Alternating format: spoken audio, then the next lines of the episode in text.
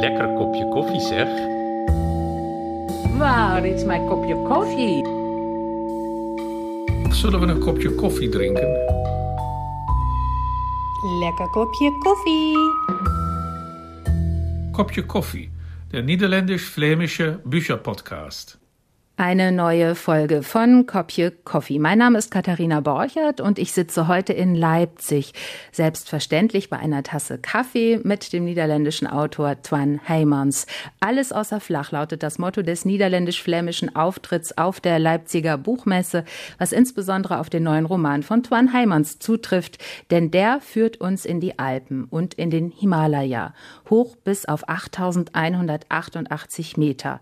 Im Zentrum die beiden niederländischen niederländischen Gipfelstürmer Walter und Lenny. Guten Tag, Herr Heimans, herzlich willkommen.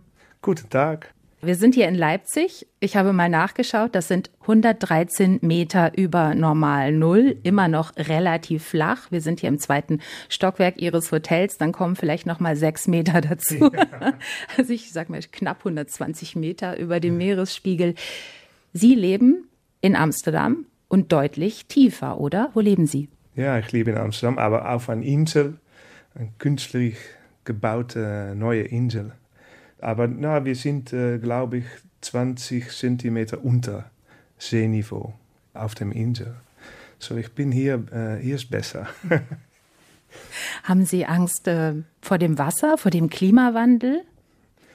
Ja, normalerweise nicht. Die Holländer sind ein bisschen merkwürdig, was das angeht. Das tiefste Punkt ist sieben Meter unter Wasser. Aber, und die Leute machen neue Häuser. so, wir sind ein bisschen merkwürdig. Ich denke, wir glauben, dass es geht, dass wir das schaffen. Und ich denke nicht, dass wir das schaffen in die Zukunft. So, äh, aber das wird noch 50, 60 Jahre dauern. Und dann, äh, dann müssen wir etwas anders machen, denke ich. Ja.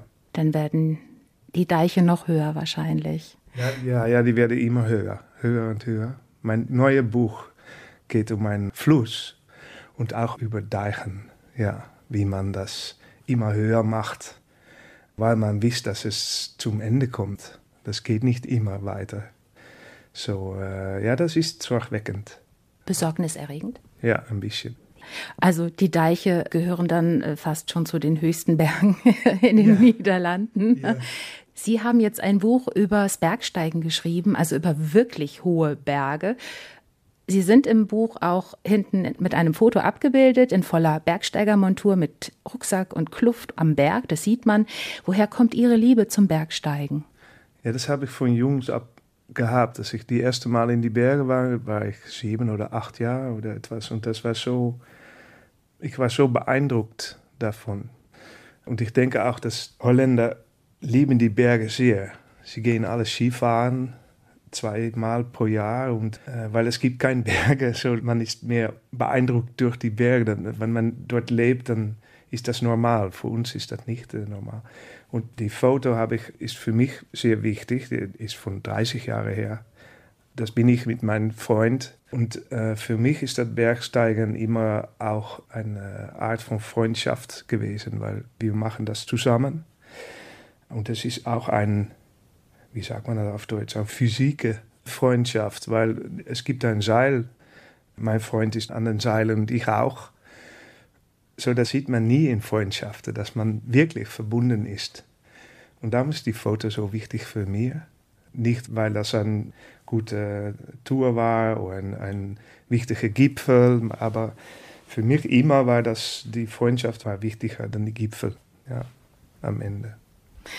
Auch in Ihrem Roman Der unendliche Gipfel geht es um eine Freundschaft, die Freundschaft zwischen Walter und Lenny. Über die beiden sprechen wir gleich noch genauer. Auch die haben eine physische, sagen Sie, eine körperliche Verbindung über das Seil, eine klassische Seilschaft also auch. Ich will aber Sie noch gerne fragen, wie hoch sind Sie denn beim Klettern gekommen, als Sie noch geklettert haben? Oh, ja, nicht so hoch. Ich habe einmal in die Himalaya geklettert, das war 6000 Meter das ist nicht so hoch in die Himalaya. Ich war mehr beschäftigt mit erfrorenen Wasserfallen und das ist immer nicht so hoch. Aber ich habe für zehn Jahre relativ intensiv geklettert. Bis meine Tochter äh, geboren wurde, dann habe ich gedacht, ja, das wird ein bisschen zu gefährlich. Ja, und es nimmt Zeit, Es ist nicht, weil man in, in Holland lebt, man braucht äh, Wochen, um die große Wande in die Alpen zu machen. Und ja, ich mache das nicht mehr so viel. Auch Lenny, der Freund von Walter. Walter ist der Erzähler, Lenny ist sein Freund. Sie lernen sich in Studentenzeiten kennen, also kennen sich schon ähm, sehr früh, haben zusammen geklettert, an einer Brücke zunächst geübt und sind dann auf ihre ersten Touren aufgebrochen. Auch Lenny wird dann irgendwann Vater und dann überlegt man sich das mit den gefährlichen Touren und auch die beiden klettern gefrorene Wasserfälle hoch. Ich würde Sie gerne noch fragen, wo Sie den Roman geschrieben haben, zu Hause in Amsterdam und brauchen Sie beim Schreiben auch Kaffee? Ja, ich brauche sehr viel Kaffee. Ich trinke nur mal ein oder zwei Mal pro Tag, weil das bekannt zu viel.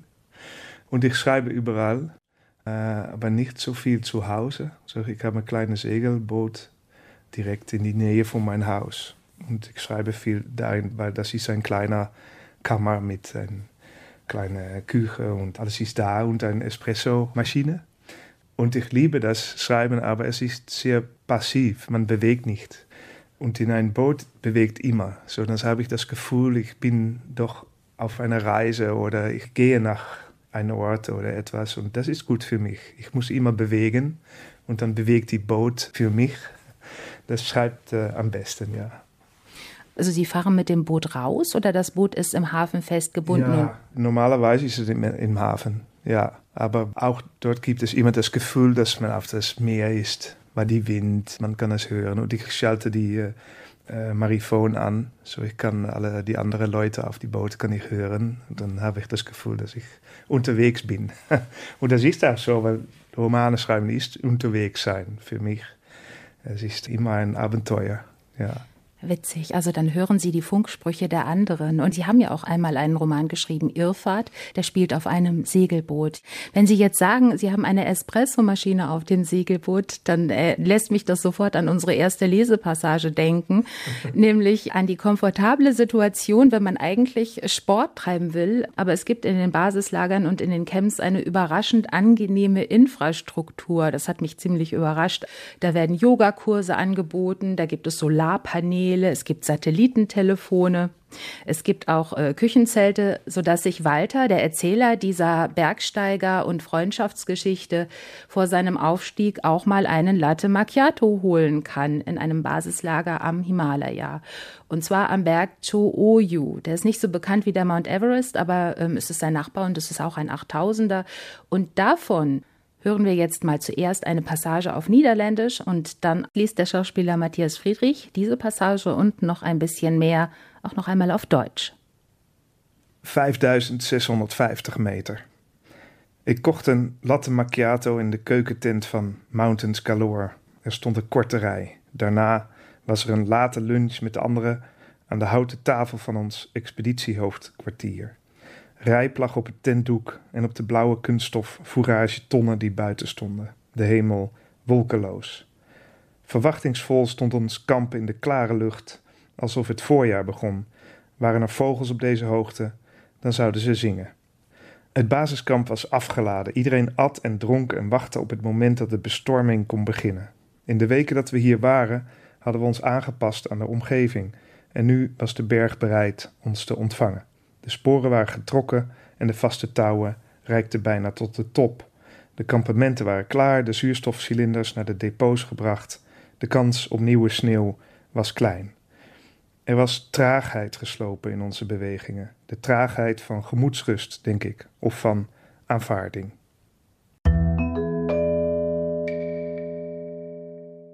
Ich holte mir einen Latte Macchiato im Küchenzelt, musste kurz anstehen, danach ein spätes Mittagessen mit den anderen am Holztisch unseres Expeditionshauptquartiers. Auf dem Zelt und den blauen Provianttonnen draußen lag reif, ein wolkenloser Himmel. Erwartungsvoll stand unser Camp in der klaren Luft, als würde der Frühling kommen. Gäbe es Vögel in dieser Höhe, hätten sie jetzt gezwitschert. Das Basislager war abgebaut, alle aßen, tranken und warteten darauf, dass es losgehen konnte mit der Bestürmung. In den letzten Wochen hatten wir uns an die Umgebung angepasst und jetzt war der Berg bereit, uns zu empfangen. Die Route war fertig gespurt, das Fixseil reichte fast bis zum Gipfel, die Camps standen bereit, die Sauerstoffzylinder in den Depots, Neuschnee war nicht zu erwarten.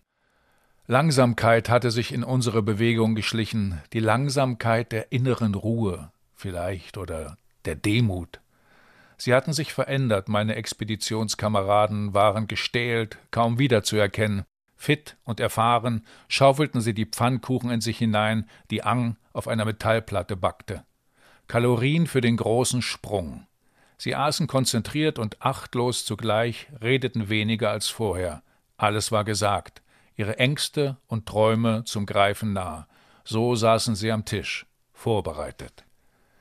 Den Gipfel erreichen und heil wieder runter, das stand jetzt an. Ich sah es an ihrer Gesichtshaut, die fester geworden war, Textur bekommen hatte, die durchschimmernden Adern dunkel von dickem Blut. Die Männer, außer Bart, rasierten sich nicht mehr, wirkten dadurch entschlossener. Kleine und große Wunden waren verheilt, die Daheimgebliebenen auf den neuesten Stand gebracht, mit Abschiedsbriefen und notariell beglaubigten Testamenten. Die Unruhe war aus den Blicken verschwunden, verletzlich waren wir immer noch, aber weniger. Nicht überstanden war das Husten, das blieb und würde schlimmer werden, der trockene Hals, aber auch das gehörte dazu. Irgendwas musste einen ja an die besonderen Umstände erinnern. Die Umstände als selbstverständlich zu betrachten, war gefährlich.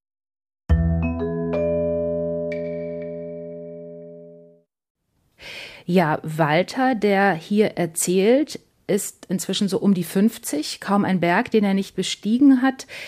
Jetzt ist er gerade allein unterwegs, fast allein, aber jedenfalls ohne Lenny. Lenny, von dem er das Klettern gelernt hat. Die beiden waren Studenten und haben, wir haben es schon gehört, an einer Backsteinbrücke geübt. Was gefiel Walter an Lenny? Was zog ihn an? Ja, Lenny ist ein äh, sehr netter Kerl. Sag ich das gut auf Deutsch? Ja, ich liebe Lenny. ist ein großer, starker Junge und er hat sehr viel Energie und er stürmt die Berge. Er hat keine Angst. Und an die andere Seite ist er sehr gut für Walter. Sie sind beide ein, äh, Walter ist mehr introvert und sie haben eine gute Balance zusammen. So, äh, und, und ja, Lenny ist ein, er hat einen roten Hannekam auf seinem Kopf. Ist das gut Deutsch? Ein Irokesenschnitt? Irokesenschnitt, ist das das Wort? Ja. So, er ist wie ein Leuchtturm. Ja, ich mag ihn sehr gerne. Ja. Er trägt auch, ähm, ich glaube, lilafarbene Leggings, ist so ja. ein bisschen der Punk am Berg. Ja, und das war auch so in die Jahre 80, 90 war das die Mode in Bergen, die Punk und die, äh, man ging solo klettern und das war eine Art alternative Lebensart. Die beiden ziehen dann auch, also sie machen viele Touren und sie ziehen dann auch gemeinsam nach Chamonix in der Schweiz, um dort in den Alpen zu klettern. Walter mag Lenny, Walter liebt Lenny auch, aber obwohl Walter uns diese ganze Geschichte erzählt, bleibt er selbst ein bisschen unbekannt für uns. Er weiß oder erzählt selbst von sich gar nicht so viel. Wir wissen gar nicht, wo er herkommt zum Beispiel. Ja, ich weiß es, aber ja, Walter weiß selbst nicht so gut, was er ist und was er geworden ist. Und das ist, denke ich, das Leitmotiv in das Buch, das äh, dass er ist an ein Punkt in sein Leben, wo er denkt, ja, warum bin ich hier? Deshalb, es fängt an, das Buch auf die Gipfel, dieser hohe Berg. Und er ist dort allein und er sieht, ja, die Leerheit des Lebens. Er fragt sich, ja, wieso bin ich hier? Weil er hat Jahren und Jahren immer mal gedacht, ich muss all die Bergen besteigen. Und ich glaube, das ist ein Gefühl, das viele Leute haben dass man denkt, ja, ich bin jetzt in Leipzig auf ein Hotelzimmer. ein, ein ja, was habe ich das, wenn ich 25 war? War das mein Ziel im Leben? Ja, vielleicht ja, muss ich da jetzt ja sagen. Aber das ist ein, ein Gefühl, das viele Leute haben. Das ein, da kommt ein Moment, dass man denkt, ja, und ich habe drei Kinder und ein Haus und ein Hund und ja, habe ich etwas auch anders können machen oder ist das gut gewesen? Und das ist, denke ich, die richtige, die Kern des Buches. Ja. Sie sitzen natürlich hier im Hotelzimmer und machen einen Podcast, weil Sie Bücher geschrieben haben. Das könnte ja, ja auch ein Ziel gewesen ja. sein. Oder wollten Sie immer schon schreiben? Ja, schreiben immer. Auch von, dass ich sieben Jahre alt. Ich machte immer die kleinen Zeitungen. Ja, mit einem Freund. Ich wollte Journalist werden und das ist auch so gelaufen. Und das Schreiben von Romanen bin ich ja 15 Jahre her, äh, war das erste Buch oder 13 Jahre her, Irrfahrt. Und das hat mir so gefallen, weil äh, in die Journalistik muss man immer erzählen, was die Wahrheit ist und was richtig passiert ist. Und in einem Roman kann ich das auch erzählen. Für mich ist das richtig passiert hier in das Buch. Aber es ist nicht passiert. So, das ist eine andere Weise zu erzählen über die Wirklichkeit. Ja, und es gibt mir viel Freiheit. Ja. Sie schreiben auch Kolumnen bei der Volkskrant, ja. nicht wahr? Ja. ja. Auch auf Deutsch liegen die Romane vor Irrfahrt über die Segeltour eines Vaters äh, mit seiner Tochter die er sich aber womöglich einbildet. Das ist äh, vielleicht wir nicht, ja. wissen wir nicht, genau. Ist ein weiterer Roman erschienen, der heißt äh, Pristina. Darin geht es um die Suche nach einer illegalen Asylantin auf einer niederländischen Insel und jetzt eben der unendliche Gipfel über das Bergsteigen. Für alle Romane haben Sie auch sehr viel recherchiert und ich finde, da spürt man auch den Journalisten durch, auch politisches Thema. Pristina, Sie haben sich mit der Asylpolitik in den Niederlanden beschäftigt. Das Bergsteigen, da kommen wir noch drauf, erzählt auch viel Bergsteigergeschichte. Also in Ihren Romanen steckt immer auch ein bisschen Journalist, Juan Heimans, oder? Ja, das kann ich nicht ausbannen, ja ich denke oft, das ist auch ein Handicap, weil ich muss alles wissen. ich muss immer, wenn etwas passiert, dann, ja, das ist in meinen Genen, hoe zeg je dat in het Duits? In, in meinen Genen? Das ist in meinen Genen, dass ich muss alles wissen und das ist auch gut, denke ich. Ich schreibe auch in meinen Romanen nur über Sachen, die ich gut kenne. Das muss korrekt sein für mich, ja. Dann schlage ich vor, springen wir jetzt direkt äh, mal auf den Gipfel, denn äh, ja. von dort kommt unsere zweite Lesepassage. Wir befinden uns auf 8188 Metern. Lenny ist inzwischen, eben weil er eine Frau und ein Kind äh, hat, in die Niederlande zurückgezogen. Walter ist in Chamonix geblieben und fährt von dort aus in die Welt und klettert immer weiter, auch im Himalaya. Und auf einer Tour findet er sowas wie einen neuen Freund, einen jungen Kanadier, der heißt Monk und der ist als ein Kraxel-Influencer, sage ich jetzt mal, unterwegs. Die beiden erleben viel zusammen und ja, wir hören jetzt, wie die beiden sich rüsten für die letzte Etappe vorm Gipfel.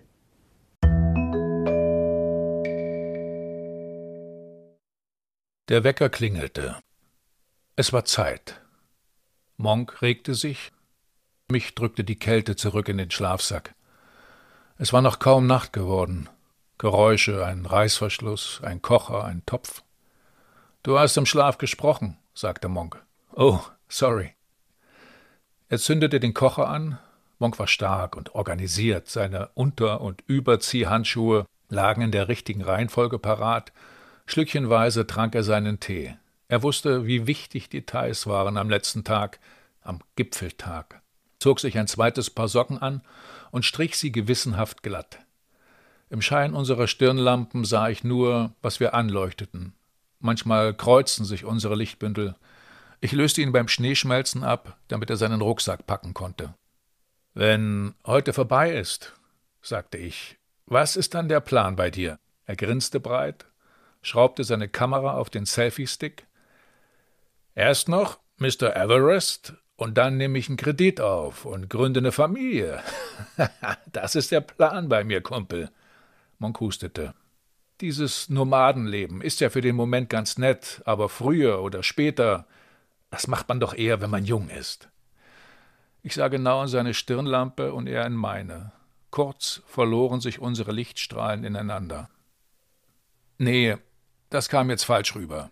Das hier ist wichtig. Der Everest ist wichtig. Aber es ist auch vorübergehend. Irgendwann muss mal Schluss sein. Monk hängte seine Lampe in die Zeltspitze, zog den Selfie-Stick aus und fing an zu filmen. Die klassische Szene, zwei verpixelte, höhengeschädigte Männer, unrasiert, mit Überleben beschäftigt. Geplatzten Adern in den farblosen Augen, keuchend, Bergsteiger, unverkennbar. Jetzt mussten sie nur noch die letzten Schritte machen. Ein Hustenanfall und gleich noch einer, Schwindel. Sorry, sagte ich zu Monk. Was ist deine Botschaft an die Community, Walter? Ähm, hallo erstmal. Ich drückte den Rücken durch, drehte den Kopf Richtung Kamera. Es ist jetzt, ich sah auf die Uhr, es ist äh, 23 Uhr 30 Ortszeit und wie man sieht, hocke ich hier mit meinem guten kanadischen Freund Monk Sanders und ich muss sagen, ich hustete, ich muss sagen, dass es gut ist, einen Freund zu haben hier oben. Wir sind jetzt hier drei, vier Nächte und es wird Zeit, das zu Ende zu bringen. Ich sah Monk an, er nickte mir zu. Okay, also wir bereiten uns gerade vor, Schnee schmelzen, das steht gerade an, trinken, essen. Das Wetter ist gut. Der Gipfeltag, der ist, den sehnt man so herbei, und wenn's dann soweit ist, wenn's soweit ist, fragt man sich, warum? Yeah, sagte Monk. Wie fühlst du dich? Ich fühle mich, ich hustete. Ich fühle mich krank, Mann. Er sah mich an, ließ den Selfie-Stick sinken. Im Ernst? Lass gut sein. Monk zögerte. Du triffst deine eigenen Entscheidungen, sagte er dann.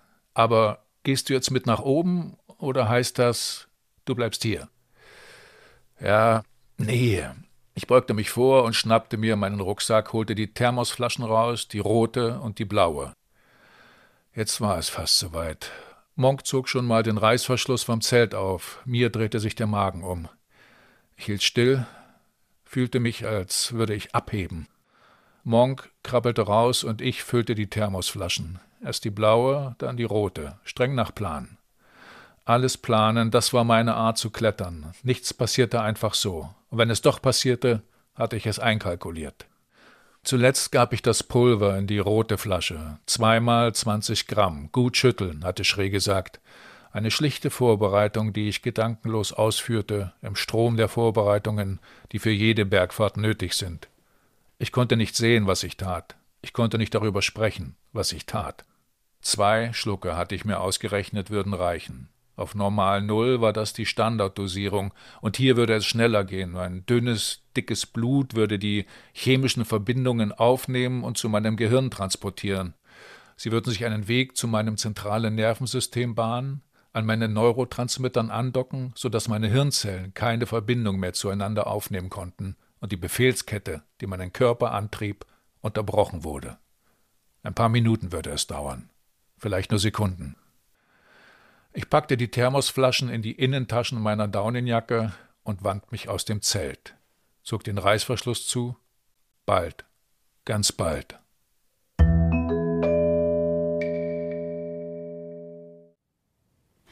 Walter hat das moniert Monk zu Recht schlechte Laune. Es geht ihm auch nicht gut, aber er ist auch wirklich nicht gut gelaunt. Er ist ein meckernder, alternder Mann am Berg. Warum schimpft er so viel? Warum ist er so schlecht gelaunt? Ja, er ist krank. Das ist wichtig. Und er weiß nicht mehr gut, was er macht auf dem Berg. Ich mag Walter sehr gerne, aber er ist ein bisschen introvert oder introvert bekommen. Und er hat nichts anderes gemacht sein ganzes Leben dann, dann in die Bergen gehen, alle Bergen. Und für Bergsteiger ist es wichtig, dass man etwas macht, das äh, niemand gemacht hat. Aber er lebt in die heutige Zeit und in der heutigen Zeit alles ist gemacht in die Berge. So ich sagt an einem Punkt, ja, ich bin in die verkehrte Zeit geboren, weil 30 Jahre oder 50 Jahre her war das Bergsteigen noch richtig konnte man noch Sachen machen, die niemand gemacht hat. Und jetzt sind 500 Leute auf Mount Everest. Mount Everest hat man begangen für alle Seiten. Es gibt Leute von 88 Jahren, die den Mount Everest bezwingen. Kinder, Leute, die nicht sehen können, ein Mann mit einem Bein. Ja, was macht Walter? Er hat kein Claim to Fame, so man sagt in Englisch. So ich glaube, dass er ein bisschen betrübt ist auch darüber. Er weiß nicht mehr, was ihm in die Berge hat gezogen. Und er hat Lenny nicht mehr an seiner Seite. So, ja, das ist ein bisschen die Weise, dass er die letzte Berg steigt, allein. Aber mit einer Gruppe und das ist für ihn nicht einfach, um mit anderen Leuten zu sein. Wie Monk. Monk ist eine neue Generation Bergsteiger, der mit ein äh, konstant am Streamen ist aus Instagram und alles. Und am Anfang denkt er, ja, da muss ich nichts von haben. Das sind die Jugend, die fassen es nicht, das richtige Bergsteigen. Aber das entwickelt sich doch eine Art Freundschaft und das ist gefährlich für Walter, weil er will allein sein. Er will seinen Plan äh, ausführen und das musste er allein tun. So, das ist was passiert. Ja, Ihr Roman schlägt auch einen sehr interessanten Bogen zwischen der Frühzeit der Bergbesteigung und den heutigen Ausformungen der Bergbesteigung. Heute, das erleben wir, sind die Lager super ausgebaut. Es sind auch wahnsinnig viele Leute unterwegs. Manchmal kommt es zum Stau. Man findet immer wieder Tote auch am Weg, die müssen dann kompliziert geborgen werden oder eben auch nicht, wenn es nicht geht. Auch davon erzählen sie. Sie erzählen von den vielen Fotos und Filmen, die dort gemacht werden. Das ist die Jetztzeit richtig Rush Hour auf dem Mount Everest. Ja. Ähm, aber ein großer Teil ihres Romans, und das sind quasi essayistische Einschübe, gehen zurück in die Bergsteigergeschichte. Und sie haben das so eingebunden, indem sie Lenny eine große Büchersammlung zugeschrieben haben, ähm, lauter alte Bergsteigergeschichten. Erzählen Sie uns doch ein bisschen von diesen Einschüben und auch dem Bogen, den Sie geschlagen haben. Ja, also das ist meine Büchersammlung äh, natürlich, die, die Lenny hat. Es gibt so viele Bücher und Erzählungen von Bergsteiger aus die alte Zeit, die auch sehr gut geschrieben sind. Ich erinnere mich, ich war einmal für drei Tage in einer Berghütte in Argentiere und das war schlechtes Wetter und dort haben sie die alten Bücher gehabt. Und da habe ich drei Tage lang, weil wir konnten nichts machen, es war schlechtes Wetter, habe ich die Bücher gelesen, auch von Edward Wimper, ein Englischmann, die äh, vorerst die Matterhorn hat bezwungen 1865. Ich war so beeindruckt, weil für die Bergsteiger dann war es komplett neu. Die Berge haben, die sind erobert in 50 Jahren oder etwas. Ne? Und es gab einen Moment, dass Leute haben gedacht, ah, wir müssen die Berge besteigen. Vorher, ja, die Berge haben eben keinen Namen, weil sie waren nicht wichtig.